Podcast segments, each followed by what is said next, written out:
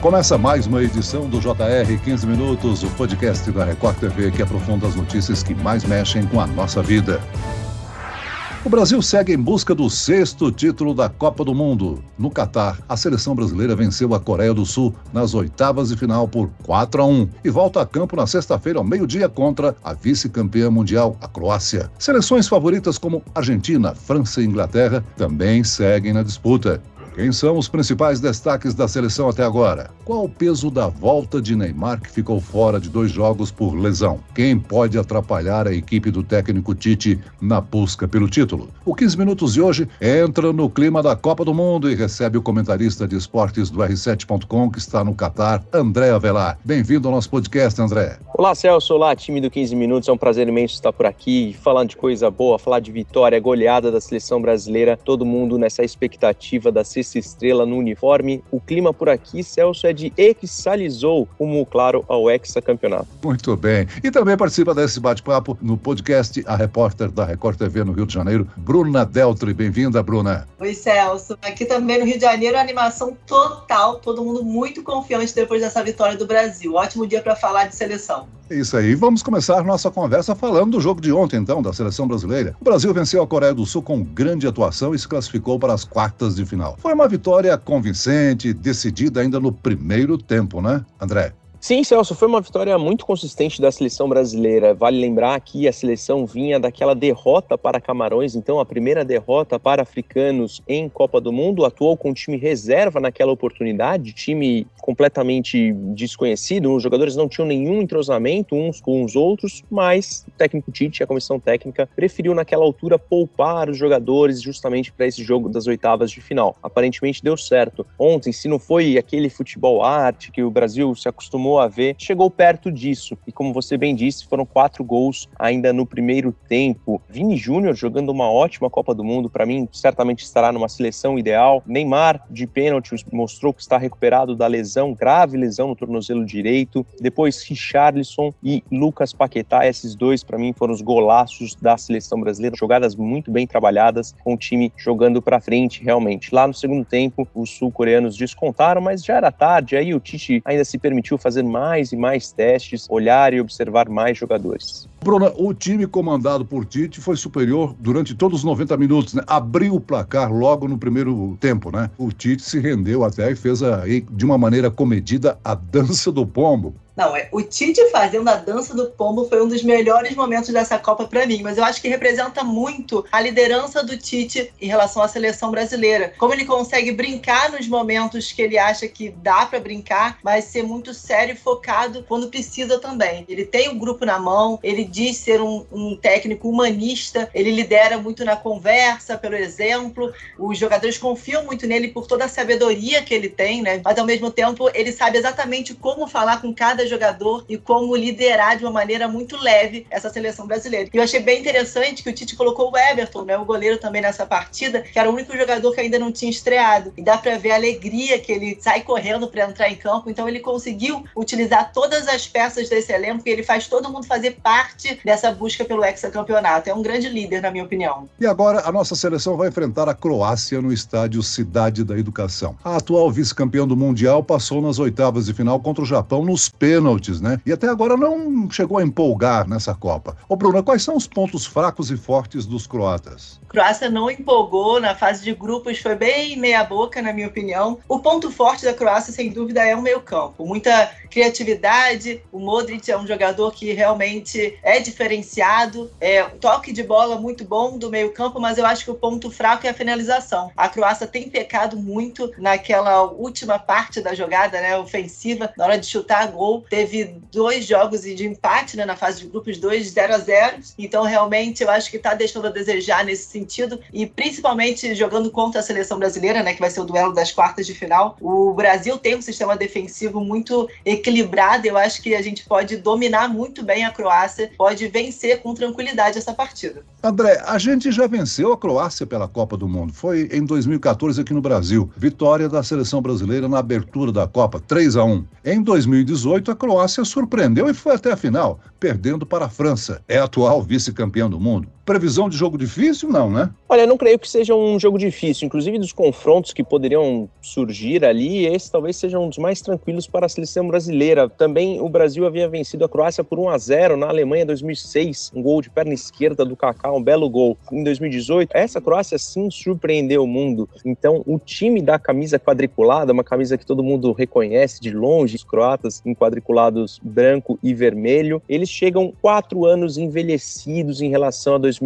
Aquela geração vice-campeã mundial para a França na Rússia 2018 já não é mais a mesma. Mesmo o Luka Modric, ainda um jogador bastante perigoso, tem o meio-campo nas mãos ali, mas parece que falta um pouco. Ontem mesmo, na oitava de final contra o Japão, ele não bateu os pênaltis, não ficou para prorrogação em disputa de pênaltis. Pode ser até uma dúvida aí para enfrentar o Brasil. Ninguém entendeu muito bem o que aconteceu por ali, se foi uma opção no técnico ou uma lesão que a comissão preferiu esconder para também não dar armas para o Brasil. O que eu acho que não seria provável, uma vez que eles foram para a disputa de pênaltis. Chega um time cansado e o Brasil muito embalado, empolgado, confiante com a vitória goleada sobre a Coreia por 4 a 1. André e Bruna, nós ficamos impressionados com a lesão né, do tornozelo do Neymar. Agora, impressionante também a rápida recuperação, né? Ele ficou fora dos jogos contra a Sérvia e Camarões por lesão e voltou ao time com um gol contra a Coreia do Sul. Eu pergunto, qual o peso do retorno do Neymar na reta final da Copa? Ele está 100% recuperado? Eu acho que quando alguém fala que a seleção brasileira é melhor sem o Neymar, para mim é um delírio, porque é um jogador que faz a diferença em qualquer time, em qualquer seleção do mundo. É um jogador que faz a diferença no meio campo e dentro e fora de campo também, porque é um líder dessa seleção. E eu sinto que os jogadores ficam mais seguros. O Neymar já não é mais aquele jogador que é, joga sozinho. Ele, mas ele faz todos os companheiros jogarem e renderem mais quando ele está em campo. Talvez ele esteja jogando à base de injeção ainda, mas pelo menos ele já está conseguindo conseguindo entrar em campo, isso faz toda a diferença para gente.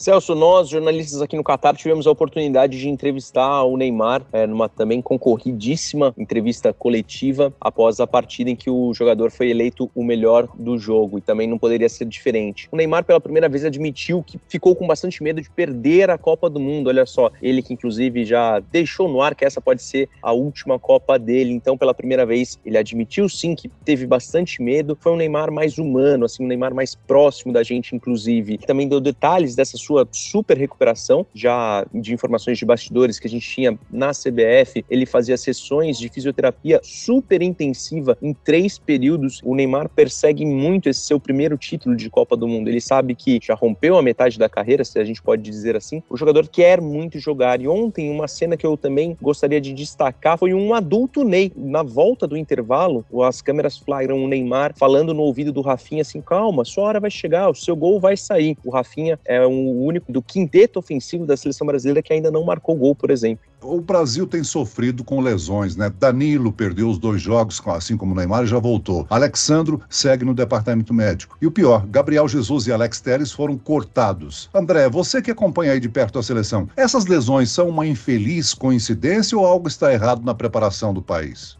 Não, só uma infeliz coincidência. Alex Telles e Gabriel Jesus, o Alex Telles, inclusive lateral esquerdo, voltou hoje para o seu clube. O Gabriel Jesus, atacante do Arsenal da Inglaterra, já havia voltado. Esse é uma lesão mais delicada no joelho. Tite, inclusive, desmentiu, afastou a possibilidade de já ter convocado o Gabriel Jesus machucado. O caso do Danilo, por exemplo, foi uma lesão aqui na Copa no tornozelo esquerdo. O caso do Neymar no tornozelo direito, uma pancada fortíssima. O Alexandro, dores na região região do quadril, no lado esquerdo do quadril. Quem já teve esse tipo de dor sabe que dói bastante, é muito difícil de recuperar, requer bastante tempo, inclusive inatividade, repouso realmente. Eu, André Avelar, teria poupado o Neymar no segundo tempo contra a Coreia do Sul. Eu senti que ele jogou mais. O Neymar tem muita vontade de jogar, sempre quer jogar bastante. É um fominha dentro de campo e fora de campo também, que de uma vez que quer jogar e vendo Mbappé, Messi fazendo uma Copa do Mundo brilhante, ele também queria mostrar um pouquinho. Agora, Bruna, Richarlison com os gols e com a dança do pombo. Vinícius Júnior, decisivo. Casimiro, com gol importante. Esses são os maiores destaques da seleção? Você inclui algum outro jogador dessa lista? São jogadores fantásticos, né? A gente tem uma seleção incrível. Sim, Richarlison é aquele jogador oportunista que cria mil maneiras de finalizar e de fazer gols. Vinícius Júnior é aquele jogador que o brasileiro adora acompanhar, criativo,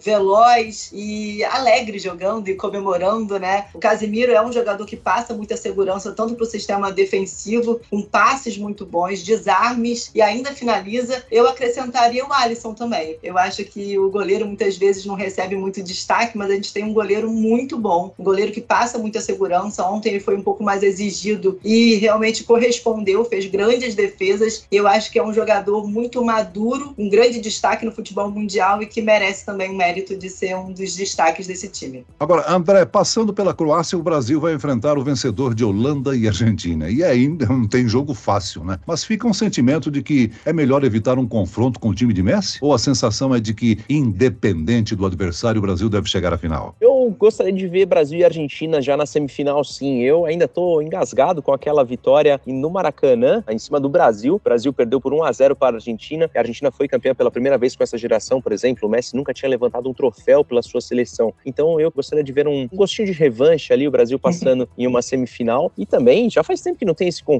desde lá de 1990 não tem esse confronto Brasil e Argentina. Acho que a Copa do Mundo merece rever esse super clássico mundial, o clássico sul-americano, mas toma proporções inacreditáveis com Neymar e Messi em campo. Então acho que seria extraordinário. André e Bruna, vamos falar de Mbappé, da França. Mesmo com oito lesões na preparação para a Copa, ele desponta aí como grande rival do Brasil. Está correndo muito, né? O Mbappé é um jogador fantástico, um poder ofensivo assim fora do comum e ele tá muito concentrado nessa Copa, né? Você vê que ele prefere até não dar entrevistas, pagar uma multa para seguir ali no mundinho dele e só pensar nas partidas. O poder ofensivo da França é gigante e eu acho que o conjunto também, apesar dos desfalques, eu acho que a França tem um conjunto que funciona muito bem. Eu tive a oportunidade, Celso, de ser um dos três jornalistas do mundo que conseguiu fazer uma pergunta ao Mbappé depois da classificação da França. E ali eu perguntei sobre o bola de ouro da Copa do Mundo. Mbappé, você está de olho nesse prêmio individual? Ele disse categoricamente: olha, não, eu vim aqui para ganhar, eu vim aqui para ser campeão do mundo. Então é interessante ver como, mesmo muito jovem, ele completa 24 anos, dois dias depois da final da Copa do Mundo, no dia 20 de dezembro, ele está muito concentrado, muito focado e realmente quer a terceira estrela na camisa para a França. Agora, na busca pelo Hexa, na edição passada, a equipe do Tite parou nas quartas com derrota para a Bélgica. Bélgica. Até onde vocês acham que a seleção pode ir?